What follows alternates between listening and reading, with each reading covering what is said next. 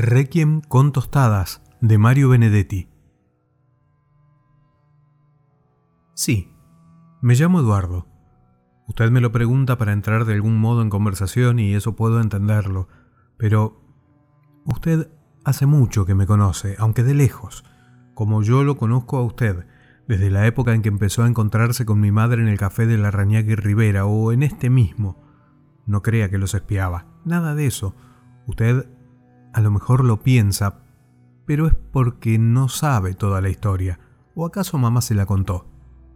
Hace tiempo que yo tenía ganas de hablar con usted, pero no me atrevía, así que, después de todo, le agradezco que me haya ganado de mano. ¿Y sabe por qué tenía ganas de hablar con usted? Porque tengo la impresión de que usted es un buen tipo, y mamá también era buena gente. No hablábamos mucho ella y yo, en casa o reinaba el silencio o tenía la palabra mi padre, pero el viejo hablaba casi exclusivamente cuando venía borracho, o sea, casi todas las noches, y entonces más bien gritaba.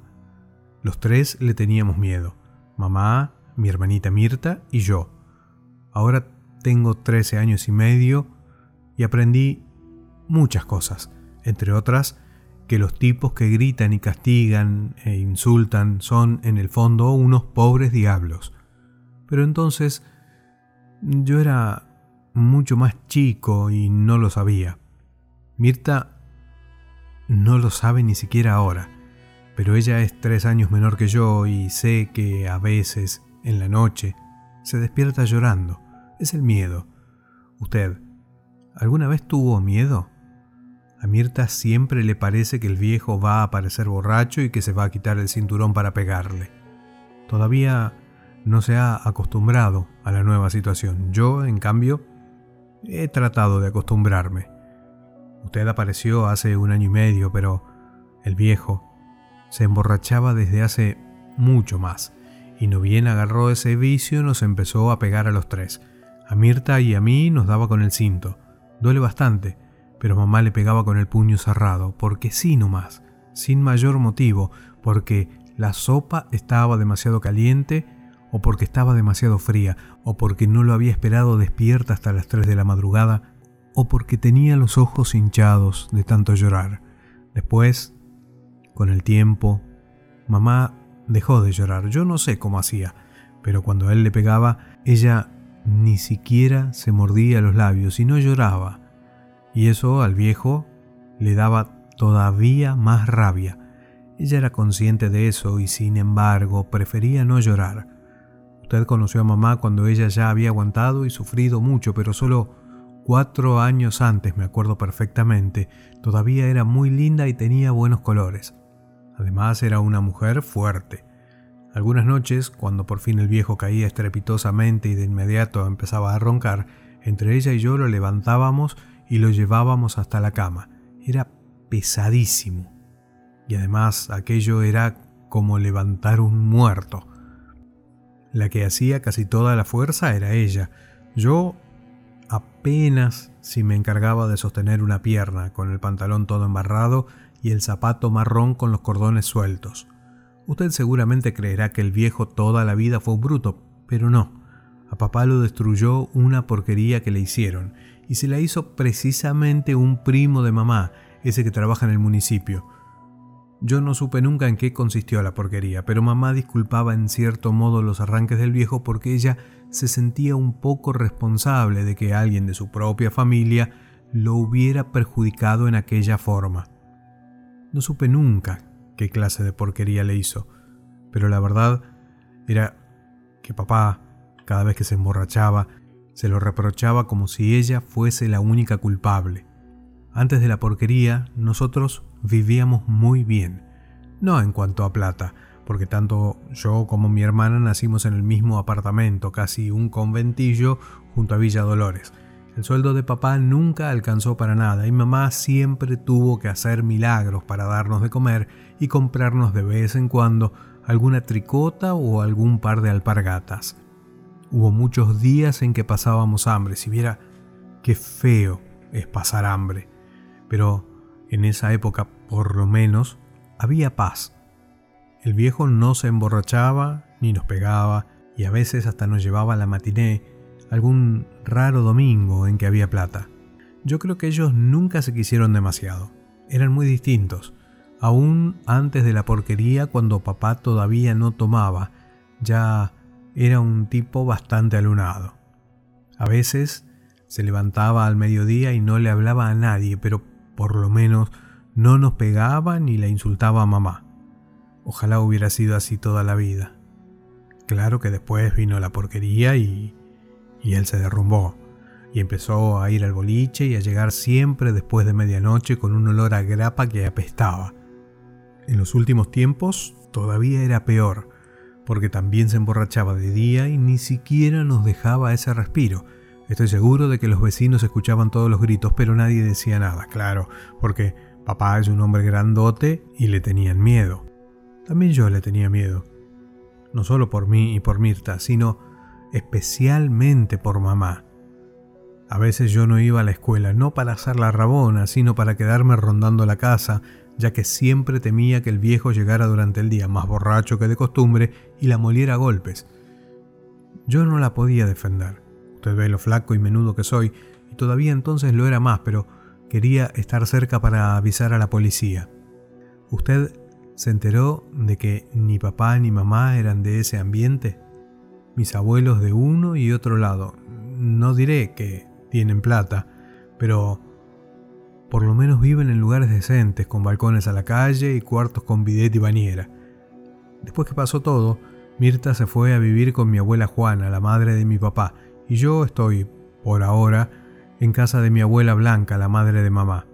Ahora casi se pelearon por recogernos, pero cuando papá y mamá se casaron, ellas se habían opuesto a ese matrimonio. Ahora pienso que a lo mejor tenían razón y cortaron las relaciones con nosotros. Digo nosotros porque papá y mamá se casaron cuando yo ya tenía seis meses. Eso me lo contaron una vez en la escuela y yo le reventé la nariz al Beto, pero cuando se lo pregunté a mamá, ella me dijo que era cierto. Bueno, yo tenía ganas de hablar con usted porque no sé qué cara va a poner. Usted fue importante para mí, sencillamente porque fue importante para mi mamá. Yo la quise bastante, como es natural, pero creo que nunca podré decírselo. Teníamos siempre tanto miedo que no nos quedaba tiempo para mimos. Sin embargo, cuando ella no me veía, yo la miraba y sentía no sé qué, algo así como una emoción que no era lástima, sino una mezcla de cariño y también de rabia por verla todavía joven y tan acabada, tan agobiada por una culpa que no era suya y por un castigo que no se merecía. Usted a lo mejor se dio cuenta, pero yo le aseguro que mi madre era inteligente, por cierto, bastante más que mi padre, creo. Y eso era para mí lo peor, saber que ella veía esa vida horrible con los ojos bien abiertos. Porque ni la miseria, ni los golpes, ni siquiera el hambre consiguieron nunca embrutecerla. La ponían triste, eso sí. A veces se le formaban unas ojeras casi azules, pero se enojaba cuando yo le preguntaba si le pasaba algo. En realidad, se hacía la enojada. Nunca la vi realmente mala conmigo, ni con nadie pero antes de que usted apareciera, yo había notado que cada vez estaba más deprimida, más apagada, más sola. Tal vez por eso fue que pude notar mejor la diferencia. Además, una noche llegó un poco tarde, aunque siempre mucho antes que papá, y me miró de una manera distinta, tan distinta, que yo me di cuenta de que algo sucedía, como si por primera vez se enterara de que yo era capaz de comprenderla. Me abrazó fuerte, como con vergüenza, y después me sonrió. ¿Usted se acuerda de su sonrisa? Yo sí me acuerdo. A mí me preocupó tanto ese cambio que falté dos o tres veces al trabajo. En los últimos tiempos hacía el reparto de un almacén para seguirla y saber de qué se trataba. Fue entonces que los vi, a usted y a ella. Yo también me quedé contento. La gente puede pensar que soy un desalmado y quizás no esté bien eso de haberme alegrado porque mi madre engañaba a mi padre.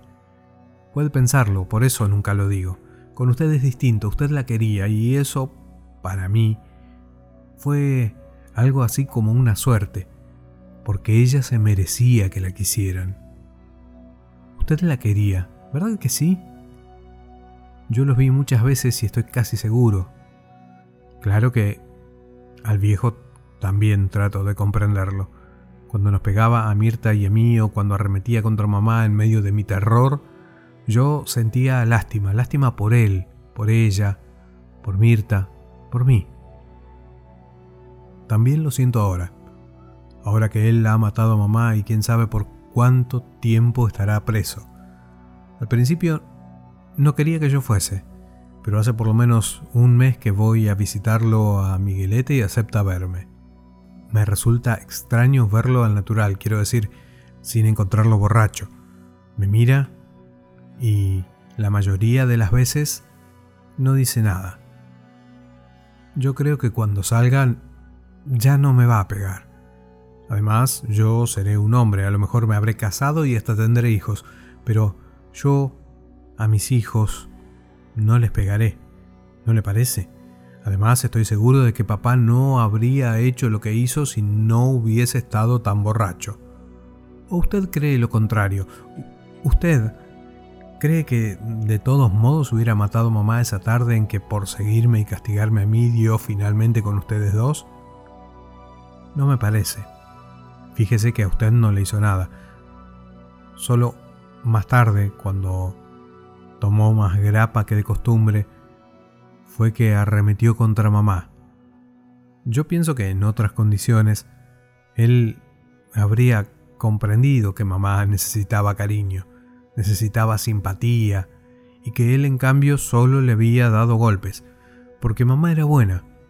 Usted debe saberlo tan bien como yo.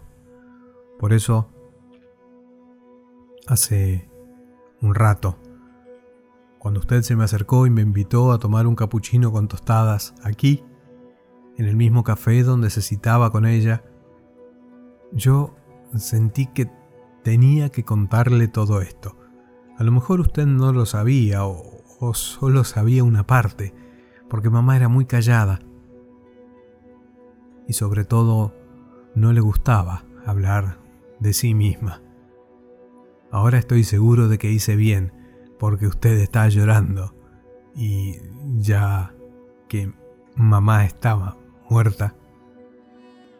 Eso es algo así como un premio para ella, que no lloraba nunca. Publicado en 1968 en el libro La muerte y otras sorpresas de Mario Benedetti, Requiem con tostadas.